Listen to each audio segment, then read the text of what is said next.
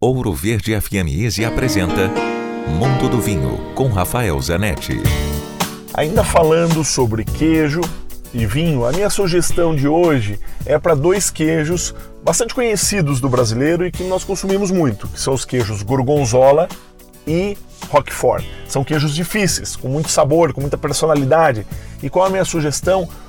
Um vinho uma uva que infelizmente é muito pouco consumida no Brasil, que é a uva Riesling, que é a uva rainha da Alemanha. É uma uva espetacular, na minha opinião, e está entre os melhores brancos do mundo. São os vinhos da uva Riesling feitos na região do Mosel, na Alemanha.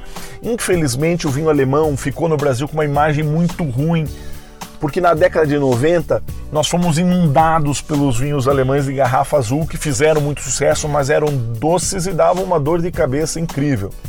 Então o brasileiro ficou traumatizado com o vinho alemão. Agora, esqueça esse histórico.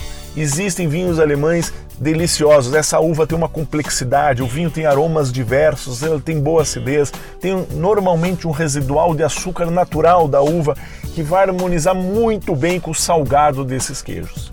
Dúvidas? Escreva para mim, rafael.ph.grupovino.com. Se beber, não dirija. Quer ouvir este e outros quadros exclusivos? Em Curitiba, sintonize 105,5 em FM ou acesse ouroverdefm.com.br. Disponível também nas principais plataformas digitais de streaming e redes sociais.